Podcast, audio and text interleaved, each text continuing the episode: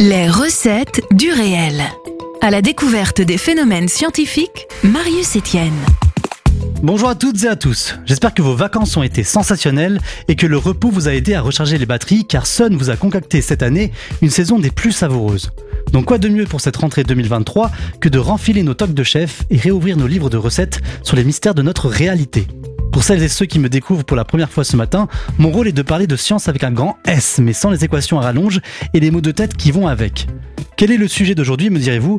Eh bien, quand on rentre de vacances, il est toujours difficile de retrouver ses bonnes habitudes et d'avoir toujours une idée de sujet en tête. C'est pourquoi, en me levant ce matin, j'ai utilisé cette technique pour lutter contre le syndrome de la page blanche, celle de regarder au hasard un peu autour de moi. C'est alors que mes yeux se sont figés sur ma tasse de café Barbie et sur l'empreinte qu'elle a laissée en la décollant de ma table. Il m'est alors venu cette question que tout le monde s'est déjà posée au petit déjeuner. Mais comment le café me tient-il éveillé? Avec ou sans sucre, je vais tenter de mieux vous faire comprendre comment notre organisme réagit lorsqu'il est stimulé par cette boisson que raffole une majorité de la population mondiale. Il faut dire que ce breuvage noir a su très vite attirer les faveurs des consommateurs adultes au cours des derniers siècles et rester sur le podium des boissons bu au quotidien à la maison et au bureau.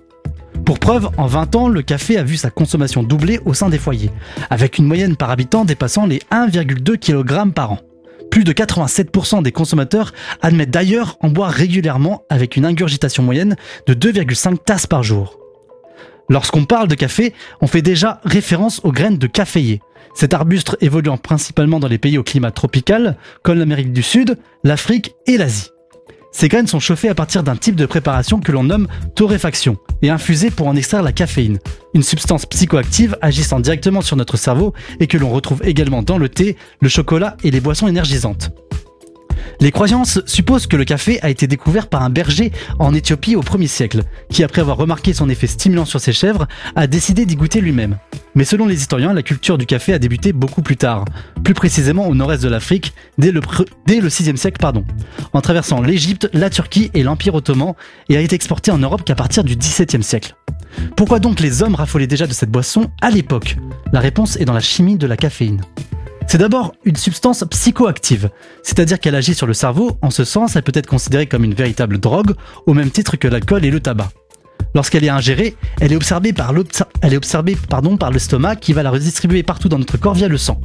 De la même manière que l'alcool et la nicotine, une partie de la caféine contenue dans le sang se dirige vers le cerveau. Une fois arrivée dans notre cortex cérébral, elle va littéralement prendre les commandes d'une autre substance appelée adénosine. Cette molécule est présente à la surface de nos cellules cérébrales. Elle est notamment produite en grande quantité dans des situations de stress et son rôle est de se fixer aux récepteurs de nos neurones pour réduire notre activité cérébrale et nous calmer.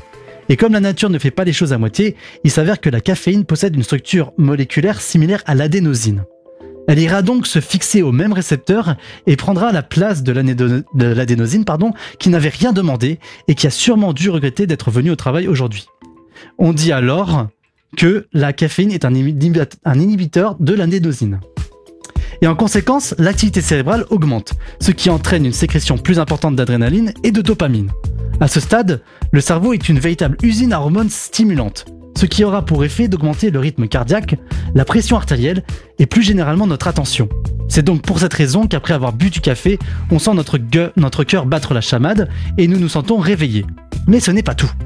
En parallèle, la caféine se dirige également dans le foie où elle est transformée en trois nouvelles substances chimiques. Nous avons au haut de la liste la paraxanthine, qui agit sur la production d'acides gras, souvent liés aux maux de ventre que l'on peut ressentir après consommation de café.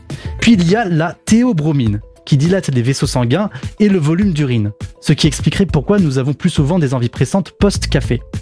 Et enfin, nous avons la théophiline qui permet de relaxer les muscles des bronches. Et oui, le saviez-vous La caféine permettrait de soulager les individus atteints d'asthme. Mais pour ce faire, il faudrait que les quantités de théophiline soient quadruplées pour être réellement thérapeutiques. Pour conclure, il existe dans le café une multitude de bienfaits pour notre corps. Il permet notamment d'améliorer nos performances physiques et intellectuelles, de mieux nous concentrer et de nous mettre de meilleures humeurs. En contrepartie, il faut rester vigilant à ne pas en boire de trop et trop régulièrement, car comme une drogue, elle sécrète des hormones de la dépendance, comme l'adrénaline et la dopamine. En arrêtant notre consommation brutalement, nous pouvons ressentir les effets du sevrage, tels que des maux de tête, de la fatigue ou même des troubles de l'humeur. Donc n'hésitez pas à savourer votre café bien chaud, mais n'oubliez pas de, boire de l'eau pour changer. C'était Marius sur Sun, le son unique. Je vous retrouve dans deux semaines, même jour, même heure, pour d'autres recettes. Réécoutez cette chronique sur le site et l'appli de Sun.